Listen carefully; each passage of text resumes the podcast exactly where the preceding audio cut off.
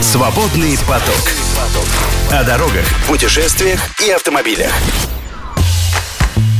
Здравствуйте, с вами подкаст «Свободный поток» и ведущий радио «Автодор» Игорь Маржарета и Антон Чуйкин. В наших подкастах мы рассказываем вам про автомобили, про путешествия, про историю, ну и вообще стараемся сделать нашу с вами дорогу интересной.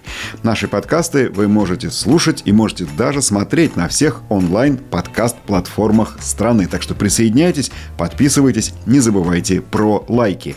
Ну и сегодня у нас будет подкаст про тест-драйв. И это автомобиль, минуточку, это электромобиль. Это электромобиль Evolute iJoy. Между прочим, две странности и два интересных фактора про этот автомобиль сразу же могу сказать. Мне еще не доводилось тестировать автомобиль с э, номерными знаками с кодом региона 48. Да, он с липецкими номерами, потому что производится в России, в Липецкой области на заводе Мотор Инвест где вообще производятся уже три модели марки, новой российской марки «Эволют». То есть это электромобиль, и это электромобиль российской сборки. Мы не будем забывать, что у него есть восточные корни. Конечно же, да еще какие. Безусловно, потому что в девичестве, можно сказать, он был китайским автомобилем марки «Дунфэн» и очень неплохо продается в своей родной стране. Ну и второе отличие именно этого автомобиля – это та машина, которую я почти каждый день вижу под окнами нашего здания, хотя расположены мы в самом центре Москвы, и обычно на тестовых автомобилях мы сюда не ездим.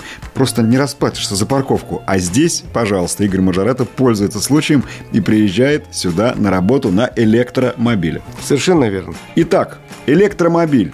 Evolute iJoy. Сейчас о нем последуют подробности, и в частности вы узнаете. Что главный плюс этого автомобиля – он электрический. И что главный его минус – он электрический. И что под его капотом печка на солярке. И что это тот самый электромобиль, который хотел бы купить Игорь Маржарета. Поехали. Поехали. Свободный поток. Давай сразу разберемся. Печка на солярке и уже анонсированное нами с тобой российское производство. Это как-то связано? Безусловно. Потому что, в принципе, в Китае это просто чистый электромобиль. Когда в виде машины комплекта он приезжает в Россию, он подвергается определенной доработке. Ну, в частности, появляется обогрев передних сидений водителей и пассажира, и появляется небольшая автономная печечка. Она занимает немного места под капотом, и там же появляется небольшая емкость с соляркой. Это нужно для российской зимы зимы. В Китае этих проблем нет, и, в принципе, хватает заряда батареи, чтобы прогреть салон. В условиях холодной российской зимы дополнительный плюс – это наличие вот этой печечки. Она очень экономичная и позволяет согреть салон, не расходуя драгоценную электроэнергию. Давай скажем, что да, мы в курсе, что в Китае тоже бывают холодные зимы, но все-таки плотность сети электрозарядок несколько отличается, поэтому у нас такая печка – это скорее благо. Тем более, что включать или не включать, в конце концов, это на ваше усмотрение остается. Какие еще доработки, давай сразу скажем, э, появились в автомобиле, когда он не сменил, а обрел еще одну прописку? Ну, про обогрев ты сказал. Пока только переднее сиденье, будет больше. Пока только переднее сиденье, будут больше и будут потихоньку э, проходить и локализация, потому что уже целый ряд узлов и деталей намечено э, и будут производиться в России.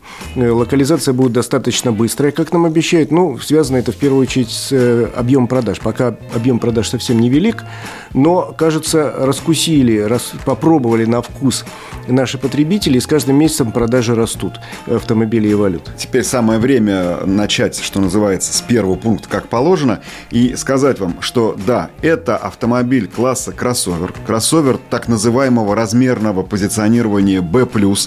Из прошлой жизни самый популярный такой автомобиль это Hyundai Creta. А из нынешней жизни, допустим, его конкурентами, ну, не конкуренты, потому что бензиновые автомобили, это Havel Jolion или Cherry Tiggo 4 Pro. Есть единственный электрический конкурент, это Москвич 3E. Близкий по классу, но он чуть-чуть побольше. Да, он близко расположен по классу, но каждый вправе выбирать сам между двумя этими автомобилями. Важная черта э, этого и почти всех других китайских кроссоверов, за небольшим исключением, да, он только переднеприводный. Хотя, казалось бы, на электромобиле довольно просто реализовать полный привод. Нет, здесь этого нет и не будет. Эта машина остается с приводом на передние колеса. Хотя надо сказать, что э, даже при его очень недурной мощности, а там при пересчете из правильных электрических киловатт в не совсем правильные, но привычные нам лошадиные силы получается под 170, что-то такое. Совершенно верно, да.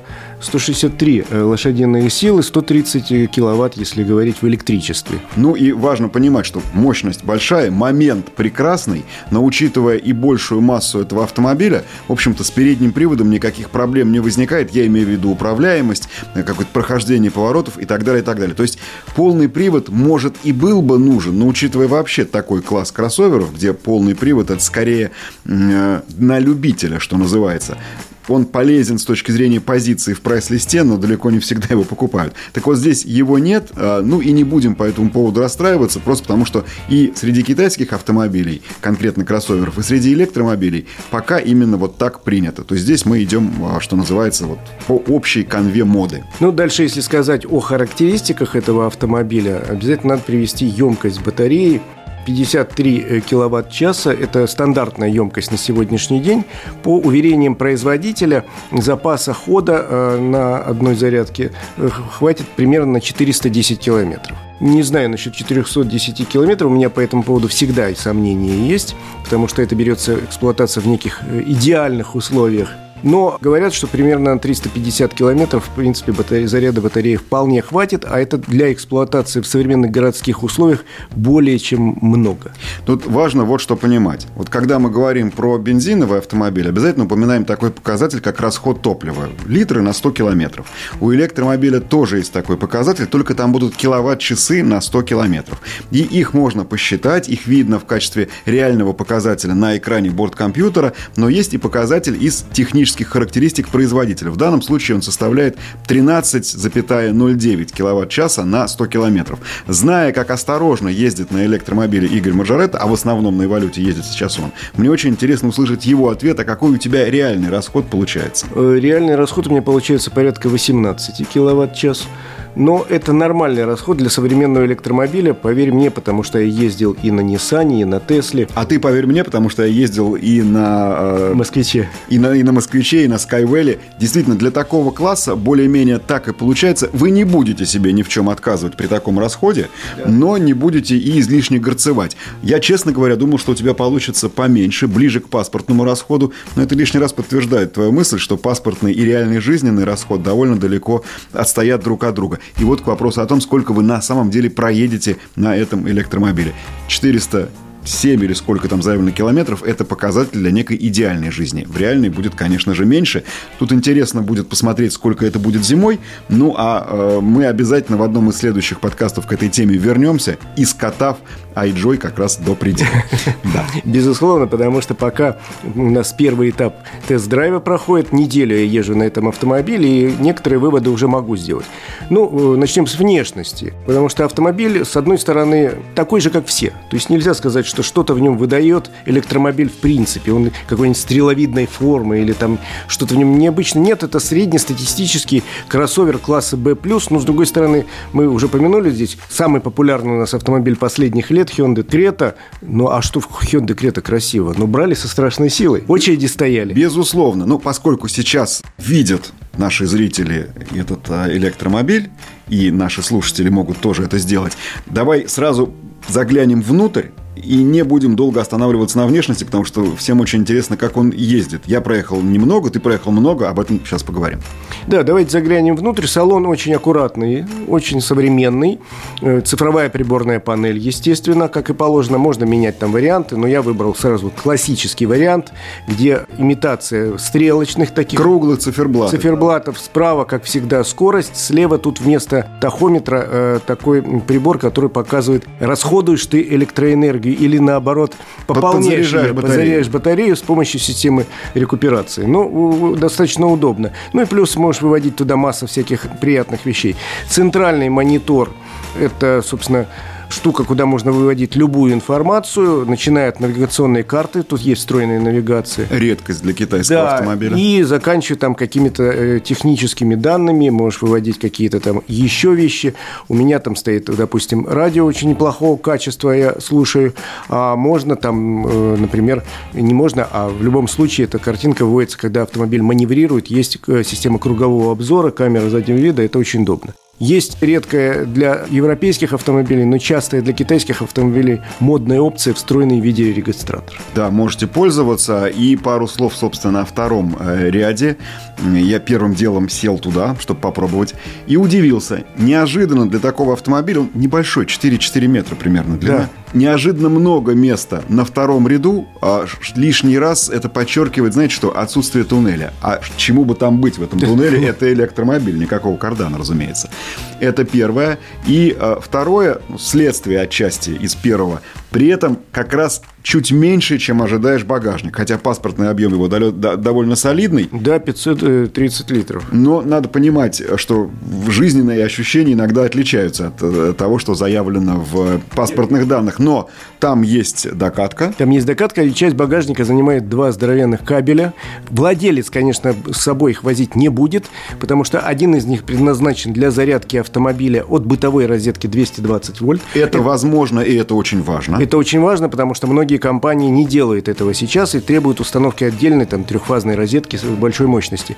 Здесь можно заряжать от 220 вольт, если у вас такая есть. Второй кабель предназначен для зарядки на, обще... э, на общественных ЭЗС. И, соответственно, там э, европейский разъем, э, который позволяет э, заряжаться на специальных станциях и на быстрых, и на медленных. Я пробовал пока зарядить только у себя в домашних условиях. У меня есть гараж. Э, по паспорту полная зарядка занимает 8 часов. И в этих условиях э, очень выгодно, в наших условиях, потому что подмосковная стоимость киловатт-часа около 5 рублей. Соответственно, зарядка полная составляет там 100 с небольшим рублей. Ну, это здорово. Да, потому что если вы будете заряжаться на быстрых зарядных станциях, московский вариант это 22-24 рубля за киловатт-час. Вспоминаем, какой расход получили. Путем несложных арифметических вычислений вы увидите, что электромобиль относительно бензина не в два раза, и тем более не в 10 раз дешевле. Там данные сопоставимы. Очень грубо 400 рублей будут стоить 100 километров на электромобиле, вот при таком расходе, как здесь у нас получился. И 500-500 с небольшим будут стоить, э, будет стоить такой же пробег на автомобиле бензиновом. Это так, немножко отвлечение к вопросу, ой, сколько стоит электромобиль, сейчас я тут же на нем сэкономлю. Вот будете заряжаться, как Игорь Мажорет от бытовой сети, действительно сэкономите. Ночь стояла машина на зарядке, дошло до какой величины? Э, примерно до 95%, потому что... Выше не пойдет. И мне показало, когда я брал автомобиль, э, собственно, у дилера, он заряжался от быстрой э, да. уличной зарядки, он зарядился до 100%, то есть показывал, что у меня там 400 километров. А когда я у себя в гараже заряжал, у меня получилось 380 километров. Ну, а теперь всю эту прозу неинтересную мы оставляем позади и, наконец-то, едем. Я позволю себе начать, потому что на этом электромобиле мы сразу его забирали вдвоем, а первым поехал я. И так хорошо и быстро поехал, это правда здорово. До сих пор, несмотря на то, что мы уже потихонечку привыкаем, ну, конечно же, ты от электромобиля лучшего и большего даже не вправе ожидать, потому что это великолепный, ровный, такой троллейбусный разгон, и когда ты, ну, надо только убедиться, что у тебя не стоит какой-нибудь эко-режим, да. и нужно педаль газа, газа в кавычках, конечно же, втаптывать прям-таки в пол. Так вот, если не стоит такой эко-режим, а или нормальный, или спортивный, нажимаешь на педаль газа и наблюдаешь, как ускоряясь, просто разматывается вот на тебя, как в киносъемке лента, вот эта вот дорога, дома, улицы и все прочее. Все быстрее, быстрее, быстрее. И такое ощущение, что этот разгон никогда не остановится.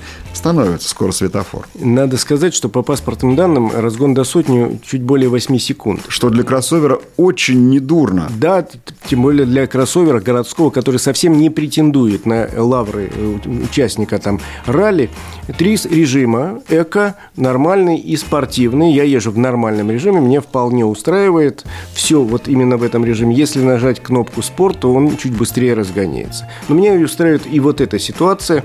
Он действительно очень лихо стартует со светофора, очень хорошо управляется. Тут свою роль сыграло, наверное, то, что батареи тяжелые расположены снизу под днищем, и, соответственно, он очень устойчивый. Да, батареи действительно тяжелые, колеса ведущие передние, но при старте вы не почувствуете какого-то проскальзывания или прокручивания. Там вся необходимая электроника нормально сработает. Ну и потом все-таки надо понимать, действительно тяжелые батареи хорошо загружают колеса, хотя ну, основная загрузка приходится при этом назад, они расположены под днищем, ближе к заднему дивану.